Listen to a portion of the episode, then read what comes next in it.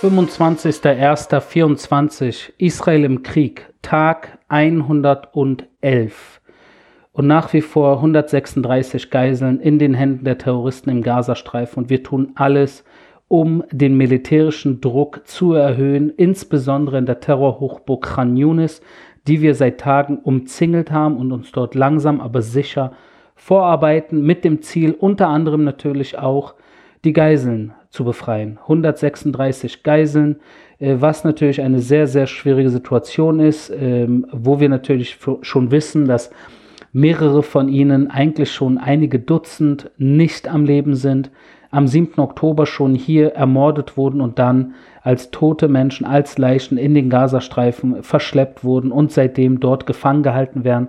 Jedoch gehen wir davon aus, dass ein Großteil der Geiseln noch am Leben ist und wir natürlich alles daran setzen, dass diese Menschen, diese Geiseln, diese Israelis und Israelinnen rausgelassen werden, sobald wie möglich, um wieder zurück äh, zu ihren Liebsten äh, zu kommen. Und ohne militärischen Druck, davon gehen wir aus, gibt es mit diesen Terroristen absolut keine Chance, irgendwie äh, die Geiseln wieder zu bekommen, rauszubekommen, zu befreien, weil es zwischen uns in Israel und diesen äh, mörderischen, bestialischen, äh, barbarischen äh, Taten, äh, die begangen wurden von diesen Terroristen, einfach keine Brücken gibt. Man kann keine Brücken bauen zwischen äh, Menschen, die an Freiheit, die an Frieden, äh, die an Seite an Seite glauben äh, und ihre Kinder äh, zu Frieden und zu Freundschaft und, äh, und, in, und in Sicherheit aufsachsen sehen wollen, äh, erziehen. Und auf der Gegenseite leider sehr viele Menschen, äh, die natürlich durch die Hamas und den, durch den islamischen Dschihad komplett indoktriniert wurden und das über Jahrzehnte mittlerweile.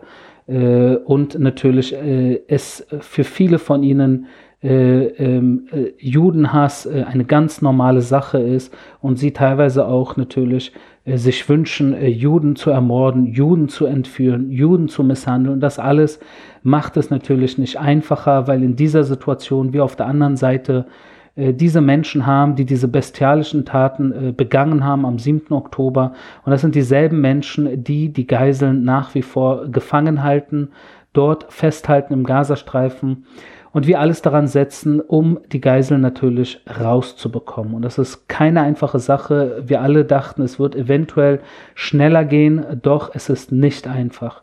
Und dass es nicht einfach ist, äh, bringt natürlich auch sehr viele Dilemmasituationen hervor. Dilemmasituationen, wo wir natürlich, äh, um einen Deal zu erreichen, äh, den Mossad-Chef äh, um die Welt äh, schicken hier und äh, er im Gespräch mit dem CIA-Chef, mit den Kataris, mit den Ägyptern und mit anderen natürlich versuchen, da äh, sich näher zu kommen, äh, wo auf der anderen Seite natürlich die Hamas-Führung äh, in Doha sitzt und in Moskau eingeladen wird und im Iran eingeladen wird und in anderen äh, Orten unterwegs ist. Und das natürlich mit dem Privatjet von A nach B und von B nach C und in je, an jedem Ort natürlich in Luxushotels unterwegs ist und sich ihr Leben äh, gut gehen lassen, während sie natürlich äh, den Gazastreifen äh, opfern und äh, die Menschen hinhalten, äh, so viele Menschen, die jetzt in diesen Tagen, Wochen, Monaten leiden, äh, weil äh, es einfach nicht weitergeht. Und äh, deshalb die Geiseln dort nach wie vor äh, festgehalten werden, aus ihren Gründen. Und wir natürlich deshalb den militärischen Druck nach wie vor äh, voranbringen. Und äh, jetzt auch in Khan Yunis, äh, das ist natürlich äh, die Terrorhochburg im Gazastreifen, äh, wir, die, die wir jetzt seit Tagen umzingelt haben, alles daran setzen, auch äh, Geiseln zu befreien und die Terrorchefs äh, zu erwischen. Das letzte Bataillon der Hamas im, äh, in Khan Yunis, äh, im Al-Amal-Bezirk im Westen von Khan Yunis, äh, wo jetzt auch Kämpfe stattfinden, äh, ist mittlerweile auch schon äh, ja, relativ am Ende. Äh, wir nähern uns dort dem Ziel, äh, alle Bataillone der Hamas äh, zu besiegen.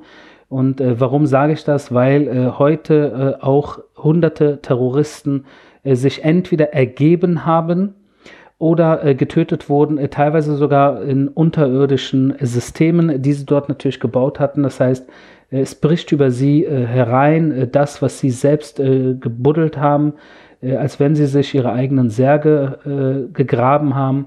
Und das im Kampf natürlich, wo die Fallschirmjägereinheit ganz weit vorne mit dabei ist, aber nicht nur.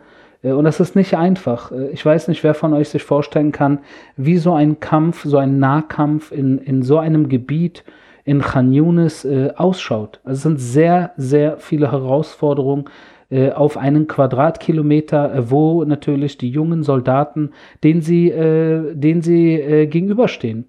Ihr müsst äh, die folgenden äh, Dinge natürlich äh, vor Augen haben, äh, wenn ihr die Soldaten seht, wie sie dort in dieses Gebiet reingehen. Das eine ist, dass es dort sehr viele hohe Gebäude auch gibt, äh, was eine Gefahr an sich ist, weil jedes äh, hohe Gebäude hat viele Stockwerke und viele Fenster, aus denen geschossen werden kann und das ist natürlich ein Problem. Dann natürlich die Dichte der, der Gegend. Das sind keine offenen Flächen, sondern sehr dicht bebaute Wohngebiete, äh, was es natürlich noch schwieriger macht. Sehr viele äh, äh, kleine Gassen auch und äh, das ist natürlich, da gibt es natürlich um jede Ecke eine Überraschung, da muss man sehr, sehr langsam und vorsichtig vorangehen. Äh, das nächste ist natürlich, und das wisst ihr, eine große Zivilbevölkerung auf diesem dichten Gebiet und das ist natürlich ein Problem, wenn man sehr viele Unbeteiligte hat, die da unterwegs sind oder dort wohnen oder dort äh, äh, sich versteckt halten äh, und so weiter und so fort, die man natürlich nicht äh, treffen will. Und deshalb es äh, umso schwieriger ist, weil beim nächsten Punkt natürlich, und zwar, dass es dort auch sehr viele Terroristen gibt, die sich natürlich in Zivil, inmitten der Zivilbevölkerung bewegen, wo es natürlich sehr schwierig ist, in, innerhalb von einer Sekunde zu entscheiden, ob der, ob der Zivilist, der einem plötzlich gegenübersteht, ob er ein Zivilist ist oder ein Terrorist ist. Und das sind Situationen, äh, die kann man sich äh, kaum vorstellen, wenn man nicht äh, in so einem Kampf vor Ort hochkonzentriert natürlich im Einsatz ist. Der nächste Punkt natürlich ist, dass es dort sehr viele Untergrundtunnelsysteme gibt, wie ihr wisst. Und diese Untergrundtunnelsysteme sind natürlich eine große Gefahr, weil man da auf jeden Schritt und jeden Tritt eventuell äh, äh, entweder in die Tiefe stürzen kann oder äh, hinter einem plötzlich jemand äh, aus irgendeinem Loch äh, hervorkommt und einen dann von hinten erwischt. Und das sind alles äh, Dinge, die man natürlich dort im Einsatz auch in Kauf nehmen muss. Das nächste sind Sprengfallen, auch ein Thema. es gibt sehr viele Orte dort und sehr viele Einrichtungen und auch in, in der Regel die Tunneleingänge, die mit Sprengsätzen bestückt sind, um natürlich die israelischen Einsatzkräfte, äh, wenn sie dann irgendwie sich nähern, um sie dann natürlich äh, äh, zu töten. Hinzu kommt, dass in so einem Gebiet äh, wie im Gazastreifen, äh, wie gesagt, sehr dicht äh, besiedelt äh, und äh, auch äh, mit sehr vielen Gassen und auch hohen Häusern, dass es dort natürlich auch sehr viele Scharfschützen gibt. Und diese Scharfschützen können auf eine Entfernung von ein Kilometer bis zwei Kilometer einen erwischen. Und wenn man da jetzt reingeht, äh, kann man natürlich nicht immer äh, genau als einfacher Soldat, sage ich jetzt mal, der mit seinem Maschinengewehr äh, da reingeht, hat man natürlich nicht den Blick in jede, jede Wohnung und jedes Fenster, auch in der Ferne von eins bis zwei Kilometern.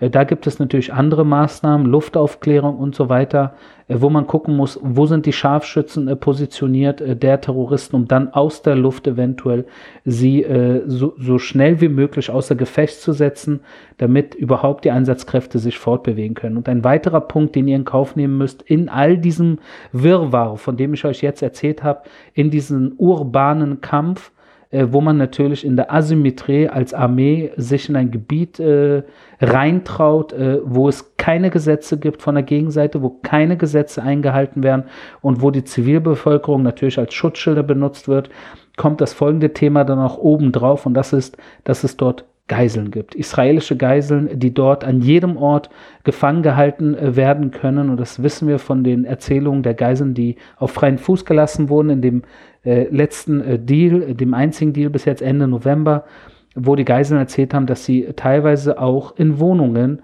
50 äh, Tage lang festgehalten wurden, also nur in Wohnungen von Menschen. Und einige der Geiseln haben berichtet, dass sie sowohl in Wohnungen als auch in Tunneln, das heißt, alle paar Tage wurden sie von einem Ort zum anderen Ort gebracht äh, mal im Tunnel, dann waren sie in der Wohnung und von der Wohnung wieder zurück in einen anderen Tunnel und dann vom Tunnel in einen nächsten Tunnel und vom Tunnel wieder in eine Wohnung. Und so äh, hat jede, äh, jede Geisel eine andere äh, Geschichte zu erzählen von ihrer Zeit in Geiselhaft im Gazastreifen. Und das ist, äh, das zeigt, äh, wie äh, vernetzt auch die Wohngebiete oberirdisch mit dem Tunnelsystem unterirdisch sind. Und das ist alles natürlich jahrelange Konstruktion im Gazastreifen. Ich sage nicht umsonst, dass eigentlich der gesamte Gazastreifen, wenn wir ehrlich sein wollen, eine riesige Militäroperation ist, eine riesige Militärkaserne ist, ein riesiger Terrorstützpunkt, wo die Menschen leben. Die Menschen, die 2006 die Hamas gewählt haben.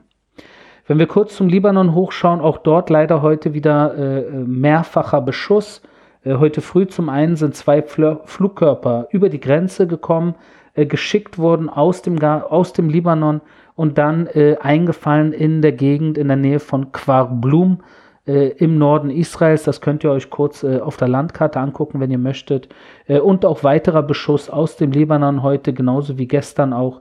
Und aus Reaktion natürlich nach wie vor israelische Angriffe auf Terrorstützpunkte, insbesondere auch der auf äh, Luftwaffen, wenn ihr so wollt, Stützpunkte. Alles, was so äh, die Luftanschläge, äh, also die Anschläge aus der Luft der Hisbollah teilweise leitet im Süden äh, Libanons. Da haben äh, heute auch Angriffe stattgefunden und zwar in den Ortschaften oder Kleinstädten äh, Tyrus, ich weiß jetzt nicht, ob 70.000 Einwohner, ob das jetzt ein Ort ist oder eine Kleinstadt oder eine Stadt oder wie auch immer man es äh, nennen möchte, Tyros. Und dann auch Mejaire, äh, dann natürlich auch Aita Ashab, habe ich schon mehrmals erwähnt, Quarkile habe ich mehrmals erwähnt.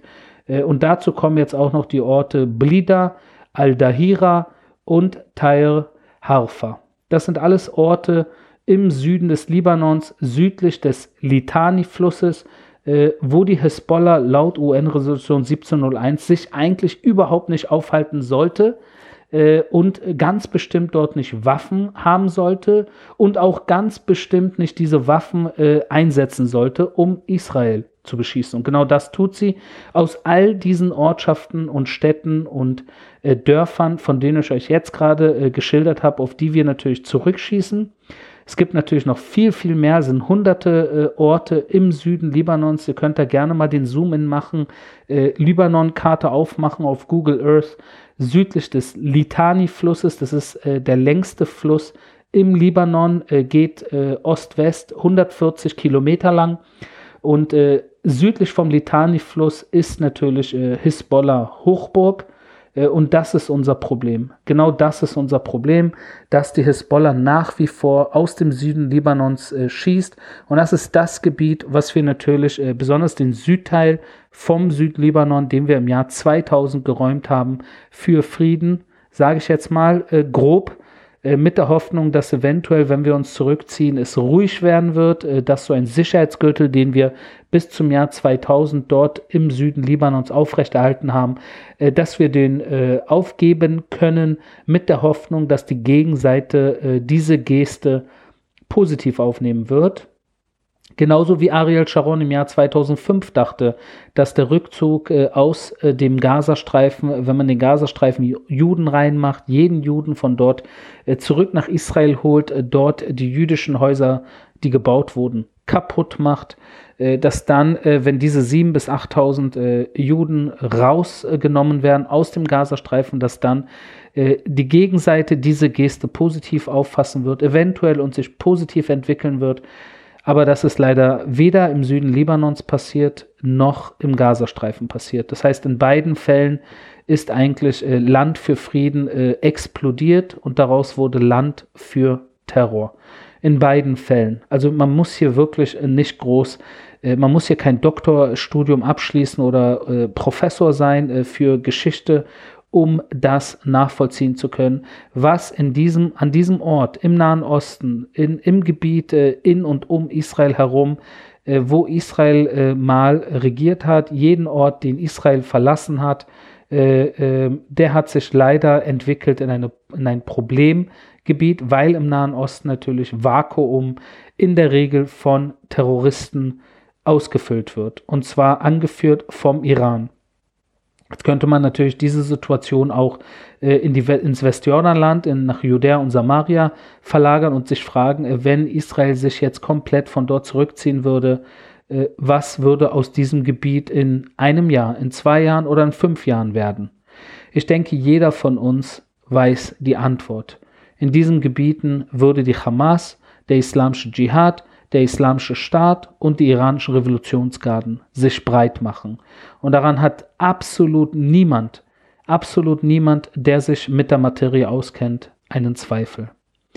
Eine letzte Sache, die ich heute besprechen möchte, ist, dass es mittlerweile mehrere Demos in Israel gibt, äh, die äh, von Israelis, die sich äh, auf die Straße stellen und lautstark sagen, wie kann es sein, dass wir seit Monaten die Einfuhr von Hilfsgütern in den Gazastreifen erlauben und das äh, jedes Mal mehr. Also anfangs äh, waren es äh, 50 Lastwagen, irgendwann waren es äh, 200 Lastwagen, dann war es nicht mehr ein Grenzübergang, sondern zwei Grenzübergänge. Jetzt gibt es auch noch Mehl dazu und, äh, und Benzin äh, gab es sowieso und Medizin auch äh, ohne Ende und Nahrung und Wasser und so weiter. Wie kann es sein, dass wir in diesem Verteidigungskrieg, in dem wir uns befinden, die Gegenseite auch noch äh, beliefern? In welchem Krieg in der Geschichte der Menschheit hat äh, äh, ein Staat, der angegriffen wurde, die Gegenseite, wo auch noch Geiseln festgehalten werden, wo auch noch Raketen von geschossen werden, hat dort geliefert äh, alle möglichen Dinge, um äh, das Leben auf der Gegenseite noch so halbwegs äh, ähm, okay, äh, also so irgendwie das Leben noch äh, äh, dass die Menschen dort noch normal, äh, relativ normal, das ist dann nichts normal, ne? aber dass dort äh, kein, kein, keine Massensituation, äh, Massenhysterie oder humanitäre Katastrophe stattfindet.